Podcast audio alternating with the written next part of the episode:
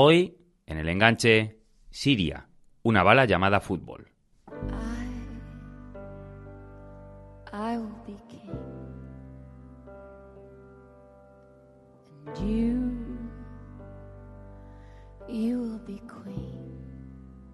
El fútbol, como el deporte, supone un enfrentamiento.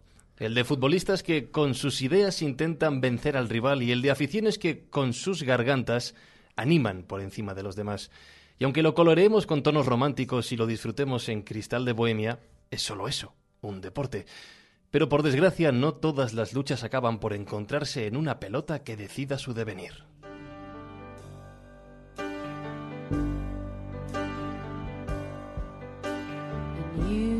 Hoy, en el enganche, queremos levantar nuestra voz. Levantarla para contar la historia de millones de personas que están sufriendo la sinrazón de la guerra, muriendo, perdiendo lo que más quieren o teniendo que dejarlo todo atrás. Hoy vamos a hablar de los refugiados, de los refugiados y el fútbol.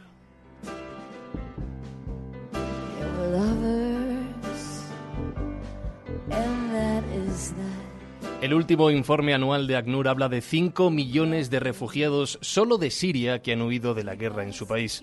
El número ha aumentado en un millón tan solo en un año. Siria es, y por mucho, la nación con mayor número de desplazados. Muchos de ellos han venido a Europa buscando la vida que han perdido en su lugar de origen.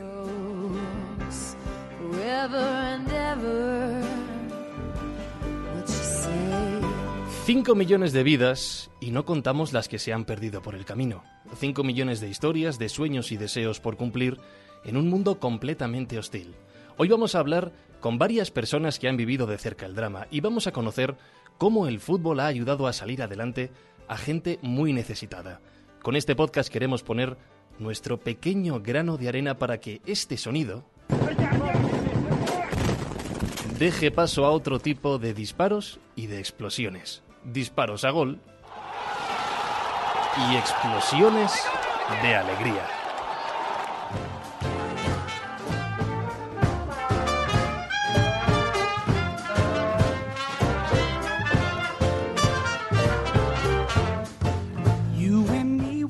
Aquí estamos como cada lunes en Spain Media Radio a través de la web, de la aplicación de Spain Media para vuestro móvil, para vuestra tablet, de iTunes, de iVoox, de SoundCloud, de Spreaker. Nos puedes escuchar como y donde quieras. ¿A quién? A nosotros, a El Enganche, a un servidor y a José David López. ¿Cómo estás? Muy buena, Frank. Encantado de estar otra semana más aquí, a todos los oyentes de, El Enganche. Hoy viajamos, como bien decías, a, donde nadie viaja, al lugar del que todos huyen, al escenario considerado ahora mismo el más hostil de todo el planeta. Y allí también hay fútbol, hay pasiones por la pelota y hay un orgullo nacional que convierte al fútbol en una segunda región. Lo explico un poquito todo esto. Eh, para llegar a la última fase de clasificación para la Copa del Mundo de Fútbol, cualquier país de Asia debe pasar tres rondas previas. La primera solo es obligatoria para naciones con escaso ranking FIFA pero las dos siguientes no permiten errores y reúnen a lo más selecto del continente.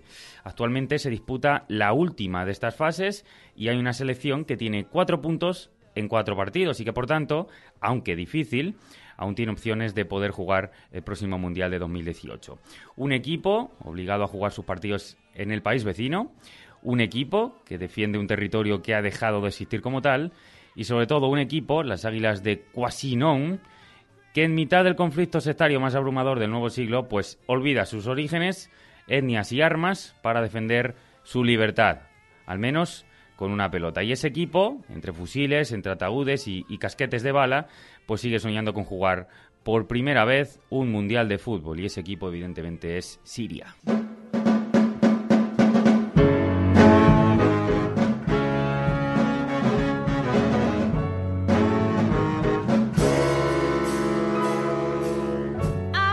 Si hablamos de Siria, lo primero que tenemos que hacer evidentemente es acercarnos hasta allí. Y lo vamos a hacer con una compañera periodista que luce más países casi que medios de comunicación en su currículum, ahora nos lo contará, entre ellos Gaza, Israel, Líbano, Somalia, Yemen, Afganistán, Pakistán y por supuesto, claro, Siria. Su nombre es Etel Bonet. Hola Etel, ¿cómo estás? Bienvenida. Hola, buenas tardes. Eh, gran currículum el tuyo, has pasado por todas estas zonas, conoces un montón de historias, hoy nos centramos en Siria y me ha llamado la atención en tu página web, digamos, en, tu biografía, en tu declaración de, intenciones, una frase. Dices que en un trabajo como el tuyo, el de corresponsal de guerra, los medios solo te piden que hables de sangre y de muertos. Nosotros vamos a hablar de fútbol. ¿Qué, qué, nos estamos perdiendo hoy en día en países como Siria? Pues la verdad es que es lo podemos decir, ¿no? O sea, que es un milagro el que el fútbol sea algo que todavía sobreviva en Siria y ya no solamente el fútbol, sino la selección nacional siria, ¿no? En un país que está totalmente mm, pues ha sido bombardeado durante cinco años, es un país que está totalmente destruido, es un país que está totalmente fraccionado, ¿no? No existe ningún tipo de cohesión y el fútbol, en cambio, es la única cohesión que todavía está. Entonces es un, es un milagro, ¿no? Poder hablar que el fútbol es lo que todavía sigue uniendo a los sirios, pese a que ellos siguen, ¿no? Con una terrible guerra civil desde hace cinco años que ha dejado más de 300.000 muertos. Etel, ¿cómo era el fútbol sirio antes de la guerra o, qué importancia tenía dentro del país?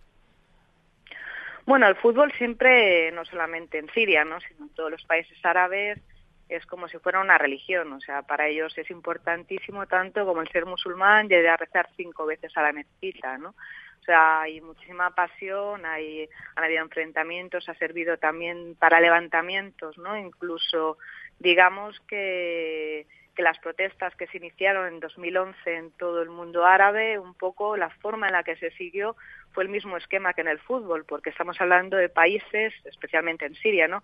que han sido una dictadura desde hace más de 30 años. Entonces, la gente que era el único lugar donde puede reunirse con amigos, donde puede gritar, donde puede, no sé, desahogarse, ¿no? De alguna manera sin que tenga una represión policial, pues ha sido el fútbol. Entonces, para ellos es una, es una necesidad, ¿no? Eso de poderse reunir, ir a un partido y evidentemente es un, algo que, que, les encanta, ¿no? Entonces, incluso las protestas pues fueron un poco siguiendo la misma estructura, ¿no? Las, el mismo tipo de cánticos, incluso eh, pues cuando habían riñas, ¿no? Después de un partido de fútbol y demás, ellos ya sabían cómo lidiar con, con las fuerzas de seguridad. Entonces, es, digamos que forma parte incluso de las propias revueltas.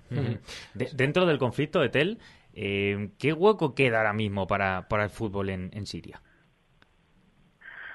Hombre, hasta ahora más o menos en Siria se ha intentado mantener, ¿no? Porque es como, como estaba diciendo antes, o sea, sigue siendo un fuelle, una necesidad que necesita el sirio pues para poder para poder desahogarse no ante tanta miseria ante tanto sufrimiento. Entonces incluso el régimen no ha intentado pues seguir manteniendo lo que son la liga nacional y también eh, las regionales. El problema principal es que claro solamente hay dos campos, o sea, dos estadios, ¿no? Que, se mantienen en pie o donde se puede jugar, que son los dos que están en la zona de, del régimen, el, el resto de estadios, pues desgraciadamente están destruidos por la guerra o están simplemente, pues eso, ¿no? En medio del fuego cruzado.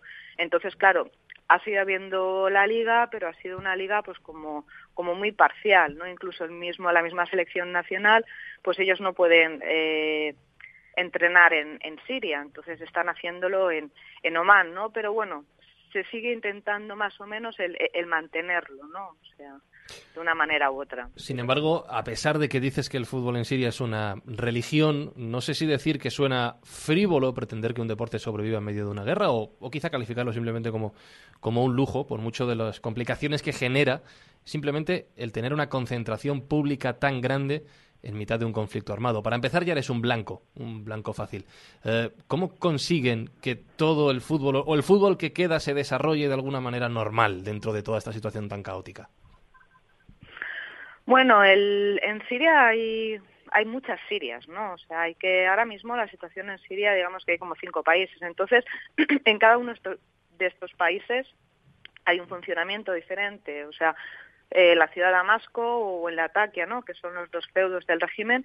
Eh, no sé si vosotros lo visteis, pero hubo una campaña anunciando las playas, ¿no? De veraneo del ataque, que es un momento, o sea, Siria, un país en guerra, pues sí, porque es que ahí no la hay.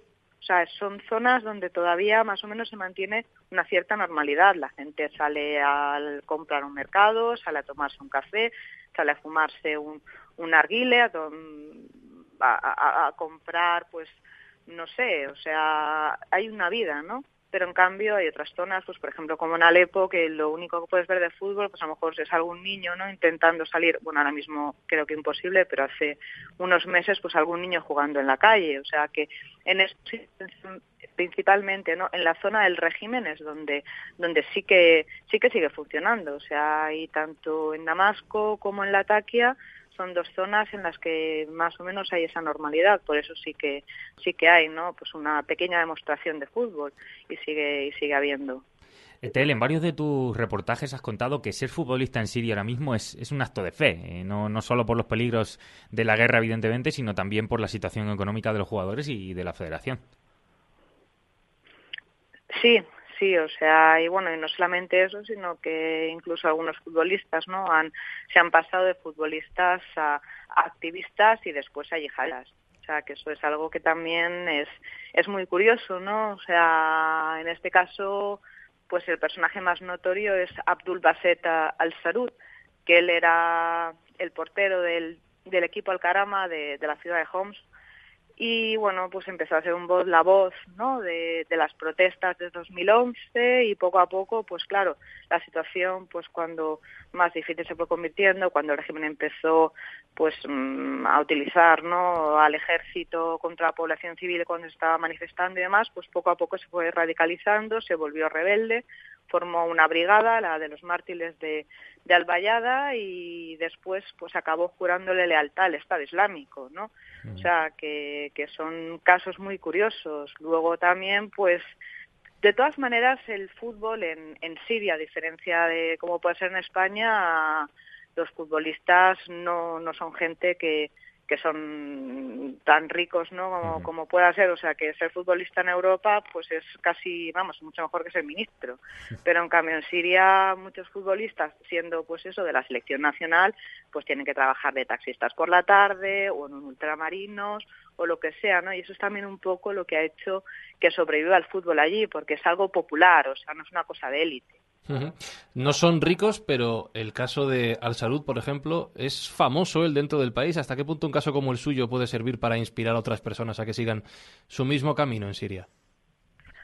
Bueno, pues en este caso no lo sé en Siria, pero no tenemos que olvidar que el señor Abu Bakr el-Baghdadi, ¿no? el, el, líder del Estado Islámico, eh, lo llamaban el, el Maradona de, de Irak porque era un grandísimo jugador de fútbol y cuando estuvo en, en la cárcel de Abu Ghraib era el, el, mote que tenía, o sea, que él también, quiero decirte, o sea, que es, que es curioso cuando una persona, ¿no?, precisamente como, como lo que es el Estado Islámico en sí, que lo que quieren es acabar con todo tipo de, de pues demostraciones como el fútbol, o sea que están atentando no contra peñas, en este caso la peña madridista en Irak varias veces y prohibiendo jugar al fútbol y de parte de fútbol, que ambos hayan sido pues gente no que son que son futbolistas. O sea que no sé por qué el fútbol tiene que ser en este caso en contra del Islam no cuando estas dos personas que son radicalizadas eh, han sido han sido futbolistas. Un país dividido en cinco como nos dice Etel con uno de los bandos de esta guerra rechazando de plano el fútbol de plano mortal incluso como hemos comentado.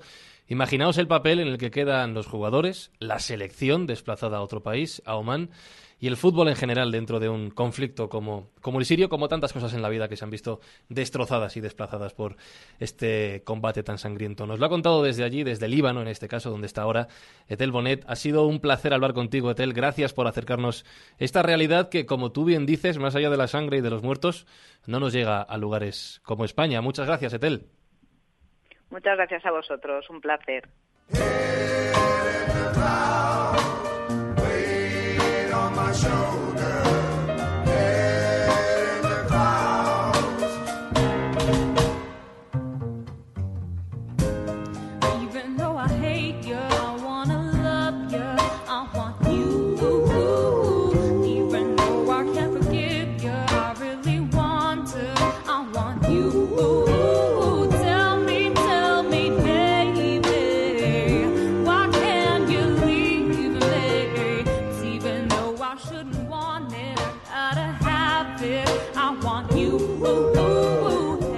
Enganche hemos hablado ya de Alemania. Recordaréis el programa que podéis descargar en nuestros canales habituales sobre el RB Leipzig, el equipo más odiado del país alemán. Pero también conoceréis a otro equipo de Hamburgo llamado el San Pauli, eh, que hemos visto ocho temporadas en la Bundesliga durante toda su historia y que ahora mismo lucha por la permanencia en la segunda división alemana. Este equipo está localizado en una zona históricamente deprimida de su ciudad de Hamburgo y siempre ha estado muy comprometido tanto con las causas sociales como con las causas políticas y ha roto todo tipo de prejuicios que le hacen ser único. Uno de esos detalles lo conocimos en 2014 cuando apadrinaron un proyecto llamado Lampedusa Football Club. Es un equipo de refugiados, de inmigrantes en situación irregular, que tiene el lema Here to Play, Here to Stay. Es decir, estamos aquí para jugar y aquí para quedarnos. Y tenemos la suerte de haber encontrado a uno de los jugadores que habla castellano. Él es colombiano, se llama Fernando Vélez, juega en el Lampedusa Fútbol Club y ya está con nosotros. Hola Fernando, bienvenido al enganche. Buenas tardes, ¿cómo están? Eh, nosotros muy bien, encantados de que estés con nosotros y deseosos de conocer tanto tu historia como la del Lampedusa. Así que empezamos por ti, si te parece. Eh, ¿Qué es lo que te lleva a dejar Colombia y llegar hasta Alemania? ¿Por qué dejaste tu país? Bueno, lastimosamente hubo mucha violencia en la época del 94 y sí, la violencia lo, lo, aprieta a uno y uno no quiere vivir en ese, en ese medio y entonces, como siempre, eh, eh, quiere uno una vida normal, como todos, cualquier ciudadano, donde pueda vivir sin, algo de la, una atención de la violencia. Entonces decidí de irme para venirme para Europa y, y vine a dar por acá y, me está dando bien y siempre me ha gustado el, fútbol y bueno y vine eh, a dar una parte buena que es a Hamburgo con San Pablo y que la gente es como más atractiva a la sociedad tiene muchos buenos proyectos la, la calidad de ayudar a uno las personas cuando uno es ilegal y todas estas cosas y le dan a uno mucho la mano. Fernando, eh, ¿cuántos eh, como tú en la situación parecida a la tuya, sobre todo en este sentido sirios, porque es eh, el tema principal que por desgracia hoy estamos teniendo que tocar, ¿cuántos compañeros sirios tenéis en, en Lampedusa Fútbol Club? Eh, somos como 20, 35 y bueno, a veces lastimos, tenemos lastimosamente eh, de expulsiones que se está presentando ahora muy seguido. Ya tenemos varios jugadores que han sido expulsados, pero tenemos en total somos 35 jugadores. Siempre están en las esferas de la deportación. Te preguntaba esto sobre todo em, porque evidentemente yo creo que eh, una de las uno de los conceptos que más se mueve a la hora de intentar eh, reajustar todo este problema que ha surgido con, los eh, inmigrantes de, de, Siria. Siempre dicen Alemania como ese sueño de Europa y, quizás lo que le venden a muchos refugiados, ¿no? Entonces, no sé si el Lampedusa de alguna manera representa ese sueño de llegar también a Alemania, pero eh, metiéndolo un poco en el concepto fútbol. Sí, hay unos también, bueno, hemos tenido suerte con tres jugadores que les han dado el pase de, para jugar en las ligas superiores eh, aquí en unas partes de la ciudad de Hamburgo, como tercera liga prácticamente, pero han tenido la oportunidad muchos jóvenes eh, en, el sistema del fútbol. Y sí, lastimosamente también les hablan mucho como aquí es el paraíso de Europa, eh, de aquí a Alemania y bueno, y no es así tampoco. Eh, hablas, Fernando, de casos eh, de inmigrantes que han conseguido, como dices, el pase, la, permanencia en Alemania gracias al fútbol, pero más allá de la mm. situación legal de los jugadores que están en vuestro equipo, moralmente, ¿cómo ayuda el fútbol a afrontar la situación de haber dejado tu país, posiblemente tu familia y todo lo que tenías, y llegar a un lugar completamente nuevo en el que no sabes ni el idioma, ni las culturas, ni cómo sobrevivir allí? ¿Cómo te ayuda el fútbol a afrontar todos estos problemas?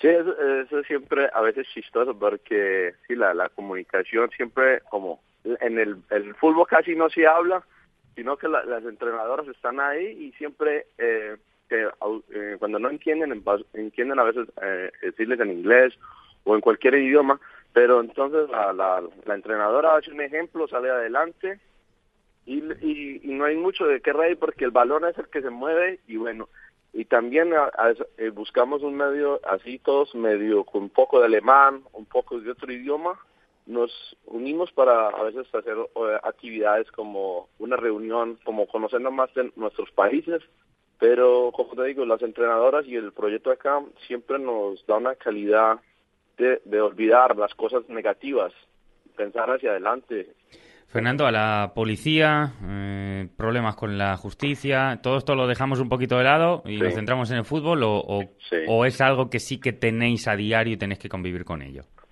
Eh, eh, yo, gracias a Dios, ya he tenido, ya he corrido con buena suerte, ya pude, tengo mis documentos, pero para otros no, es siempre, es, es incómodo, sí, pues claro, la mayoría tienen el asilo, pero no es nada seguro eh, eso es algo muy eh, estresante para una persona que no tenga los documentos, el idioma, siempre pensando que el día de la noche, cuando le va a llegar la salida, que la expulsión de este país, porque aquí tienen suficiente de una rápido para montar en el avión o en el bus o lo que sea. Eso es, estresante. A veces hay jugadores que se deprimen mucho, no quieren salir de su del asilo, de la Jaime, y uno los va y los busca y los llama, venga, no, no se deprima, venga a contar, eh, hace con otro, entrene, que eso le trae aire, nosotros buscamos la fusilía. A veces hay gente que es muy buena aquí, los alemanes también le ayuda, eh, los mete por otra parte en la, en la educación, así sea para que hagan un práctico al menos, para que les dé como seis meses y así ellos se puedan seguir en el, fútbol o en lo que les guste, pero a veces siempre sí, viven a veces un poco deprimido la, la atención, eso es un estrés para ellos también. A veces tenemos, porque es muy bueno aquí con el San Pablo porque tenemos psicólogos, abogados que nos ayudan. Todo es colectivo, no nada de dinero. Eh, nosotros siempre le decimos, tenéis, tienes un derecho y vienen y jugamos. A veces también, a veces eh, cuando terminas de entrenar, hacemos reunión, hay reuniones con abogados que vienen y les, eh, les explica desde la situación qué derecho tienen aquí a vivir y por qué están acá y así. Algo es interesante lo que hacemos en el, equipo, el equipo, nos siempre nos ayudamos unos a los otros. ¿Qué hubiese pasado si no aparece Sao Paulo? Porque es el único, eh, y corrígeme si me equivoco, es el único que has eh, aparecido para ayudaros. ¿Dónde estaría ahora si no estuvieran, estuvieran en los en los, en los o, deportados o en, sus casas deprimidos, eh, allá encerrados, no hacer nada, no hacer un deporte? Eso fue lo bonito cuando cuando fueron estas chicas a los eh, con el balón y a decir que a formar un equipo, eso vine, la primera vez cuando llega el verano, uff, eso cuando vino la, la, mayoría de los refugiados, cuando hubo la guerra, eso, hubieron más de 50 jugadores, todos querían jugar, todos, hasta niños, y entonces entonces las chicas estas dijeron, no, esto, eso así no, eso es, un, un despelote, hay que organizar qué edad y de cuántos y, y cuántos jugar y así se formó. Eh, pero primero, si no estuviera esto, estuvieran ellos allá en, los asilos encerrados. El fútbol hasta donde nos lleve y traspasando fronteras, que es el proyecto que estas entrenadoras fundaron con el Lampedusa Fútbol Club, que el San Pauli recogió y convirtió en posible, en factible, y que está haciendo salir adelante a muchos refugiados sirios y de muchas partes del mundo, como el caso de Fernando Vélez, llegado desde Colombia a Alemania y que hoy nos ha acompañado aquí en el enganche en Spain Media Radio. Fernando, muchísimas gracias por acompañarnos, gracias por contarnos vuestra historia y que tengáis mucha suerte, tanto tú como tus compañeros, en los próximos meses y años. Un fuerte abrazo. A ustedes muchas gracias los de el radio, el enganche y también por los gracias por llamarnos y, y el fútbol es algo bonito que lleva y pasa fronteras.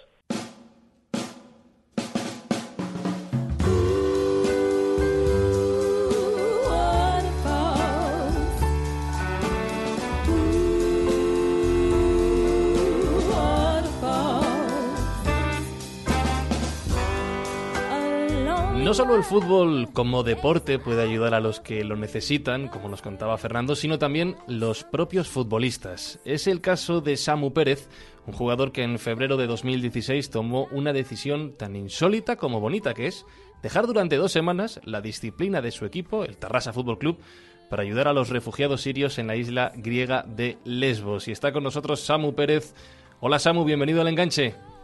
Hola, buenas, ¿qué tal? Cuéntanos cómo, si esto lo hace, siempre te lo habrán dicho mil veces, si esto lo hace Bale, lo hace Messi o Cristiano Ronaldo, se monta la Mundial. Lo hiciste tú, ¿cómo se te ocurre dejar el equipo de fútbol, el Tarrasa en este caso, y marcharte a Lesbos dos semanas? Bueno, yo ya trabajaba como socorrista eh, aquí en donde estoy viviendo, aquí en Ibiza, hago las temporadas aquí de trabajo. Y bueno, mi coordinador de playas eh, trabaja para Proactiva Penal, y bueno, pues él fue primero y cuando me comentó la experiencia, pues yo también quería vivirla. y fue una decisión que tomé hace tiempo, ya daba igual en qué equipo estuviese que iba a ir.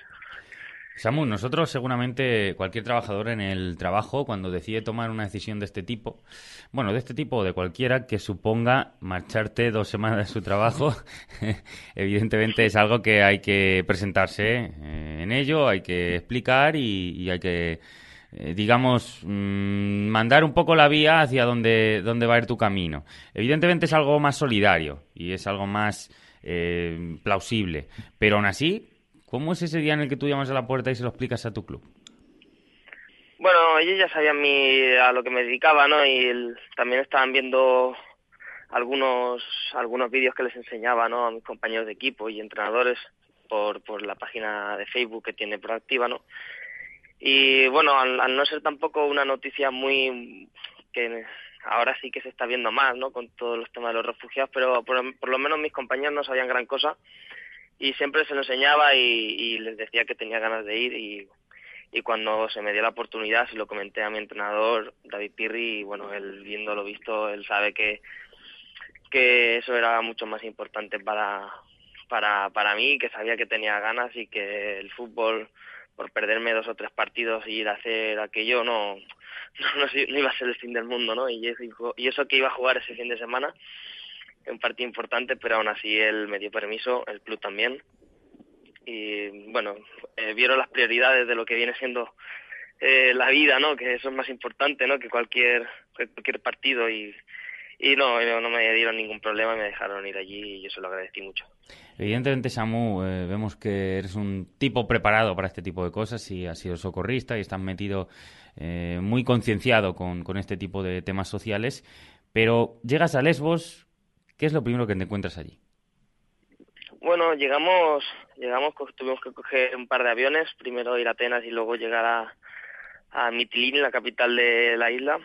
Y nada, llegamos y enseguida nos pusieron, nos pusieron los uniformes, los trajes especiales que tenemos allí para, para el frío y para el agua, porque íbamos a estar mucho tiempo ahí metidos, por lo que nos explicaron y nada, fue llegar y llegamos por la mañana y a la tarde ya nos pusimos a trabajar, fue comer y, y empiezan a llegar embarcaciones y botes con, con refugiados. No, no te da tiempo ni a prepararte un poquito ni a pensar que enseguida ya tienen que ya tienes que ayudar a bajar a la gente o subirte a la embarcación y guiarles hacia tierra y, y es, se aprende sobre la marcha. Te habrás encontrado todo tipo de historias allí en Lesbos, Samu, pero primero quiero preguntarte por la tuya. Tú, evidentemente, primero habías visto las imágenes que todos hemos visto. Segundo, eh, has tenido un proceso de, preparación antes de ir allí, pero una vez termina tu primera jornada, mm, me imagino que vas a dormir, te sientas, reflexionas sobre lo que ha pasado y qué pasa por, tu cabeza. ¿Cómo te sientes? Bueno, te, te, das cuenta de que de lo que se ve en, televisión o de lo que pueden informar, eh, aunque parezca a nosotros no, nosotros a lo mejor en televisión que podemos ver un par de minutos, ¿no?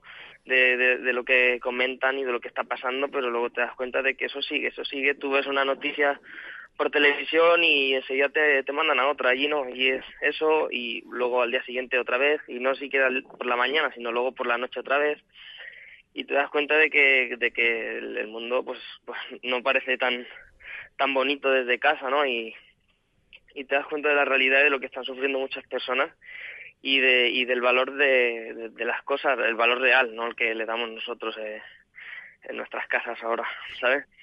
Samu, supongo que una de las cosas que también se te pasan por la cabeza es eh, que en dos semanas da tiempo a ayudar a X personas, pero seguramente tienes que sentir un poco de desconformismo por decir mm, a cuánto más debería poder ayudar. Sí, claro, sientes que sientes un poco impotencia. Yo me sentía así el momento de que cogí y ya acabaron los 15 días y me volvía para para Barcelona, volví a casa y decía, pues que van a seguir viniendo, mañana van a ver más y esta tarde a lo mejor estamos yendo en el coche y está llegando alguien y, y sientes esa impotencia de no poder estar ahí y ayudarles y ver y ver con tus propios ojos de que llegan a tierra y llegan a salvo. Es un poco da un poco de impotencia, pero bueno, sabía que iban a llegar compañeros míos que iban a hacer el mismo trabajo o mejor. Samu, tú eres futbolista, eh, y supongo que antes de ello aficionado al fútbol. Em, eh, ¿De qué manera cambia esta experiencia tuya allí en Lesbos estas dos semanas? Primero, tu manera de ver lo preocupados que estamos en, en, Europa Occidental por el fútbol, que a lo mejor no es tan importante como otras cosas que nos estás contando. Y segundo, tu propia experiencia como futbolista, tu propia forma de enfocar tu profesión. Eh, ¿Te cambia mucho esta experiencia? Sí, como te comentaba antes, claro, claro que te cambia, ¿no? Sí que es verdad que nosotros estamos aquí en una pequeña burbuja de, eh, de seguridad, por así decirlo, pero nunca sabes cuándo te puede llegar a ti el momento ese, ¿no? En el que vas a necesitar tu ayuda, ¿no? Eh, mismamente chicos que llegaban por allí, pues seguramente jugaban a fútbol y los ves ahí que tienen que, que venir sin saber navegar con una embarcación que, la, que, que da lástima. Y sabes que son chicos que, que como yo entrenaba ahí en Barcelona, pues son chicos que, que tienen que coger y dejarlo lo que les gusta y dejar lo que aman y, se tienen que escapar de, de, guerra y de bombardeo, ¿no? Y, y dices, y aquí ves a chavales que a lo mejor les molesta por, cualquier ejercicio de, de fútbol que, que no les sea de su gusto y ya se están quejando, ¿no? Pues en eso te cambia, ¿no? Eh, te tomas las cosas de otra manera. Eh, algo así, presentación sería, soy Samu Pérez, vengo de España y soy futbolista. ¿Esto impone a quienes tú intentabas ayudar? ¿O de alguna manera ellos decían, mira, una persona que, que no solo se viene, sino que encima es futbolista, que para nosotros es un sueño, y este chico viene a ayudarnos a nosotros? ¿Eso humaniza un poco eh, no solo el tema de ser futbolista, sino a ellos les hacía sentirse un poquito más especial el hecho de que alguien con un trabajo que para muchos es un sueño, pues también se preocupara por ellos. Bueno, la verdad es que no, no me presentaba como futbolista allí, yo me presentaba como socorrista, como, como, como mi trabajo, como lo que también me siento. Eh, tampoco daba tiempo a, a comentar mucho, ¿no? Había bastante faena, pero a los otros compañeros de trabajo, otros chicos, sí que les sorprendía que, que y, ostras, ¿qué te ha dicho el entrenador? O que les sorprendía un poquito, ¿no? Decía, o sea, ¿y no vas a jugar ese partido? Pues no, pues yo creo que partidos he jugado muchos, me quedan muchos por jugar, pero la oportunidad de ayudar esos días pues no lo iba a tener otro día y, se me plantó y por eso tomé la decisión. Y sí, les sorprende un poquito, pero pero también lo entienden, ¿no? Porque ellos también están allí. Hay gente que no solo ha dejado el fútbol, ¿no? Ha dejado también familia, ha dejado a sus hijos en casa y está ahí ayudando. Ha dejado el trabajo y también está ayudando, que también uh, eso creo incluso más más difícil que lo que yo hice, porque lo que te digo son solo 90, 90 minutos cada partido, ¿eh? dejar a tu hijo, dejar un trabajo y, y volver y no saber si, si luego van a mantener la plaza, yo creo que también es, es incluso más arriesgado. Samu, ¿esto te hace pensar en, en un retorno, en volver a, esa experiencia? Eh, sí, claro, me gustaría volver a esa experiencia, estoy esperando la oportunidad de, de volver a hacerla. Eh, mi familia y mis compañeros ya saben que, es mi intención, pero bueno, de momento aún no, no, no salido la oportunidad, pero a la espera estoy. Porque la vida es lo más importante y la vida de muchos de muchas personas que está sufriendo es lo más importante para gente como Samu Pérez, que ha ido allí a Lesbos, al eh, lugar donde el problema está cada día patente más allá de lo que vemos en los medios de comunicación y porque también el fútbol puede ayudar a paliar estos problemas. Aquí en el enganche hemos querido charlar con él y darle las gracias por todo su trabajo. Samu Pérez, lo dicho, gracias por la ayuda que has prestado y enhorabuena por tu esfuerzo, por tu valentía y por tu trabajo. Un fuerte abrazo. Un abrazo y gracias a vosotros también por retransmitirlo.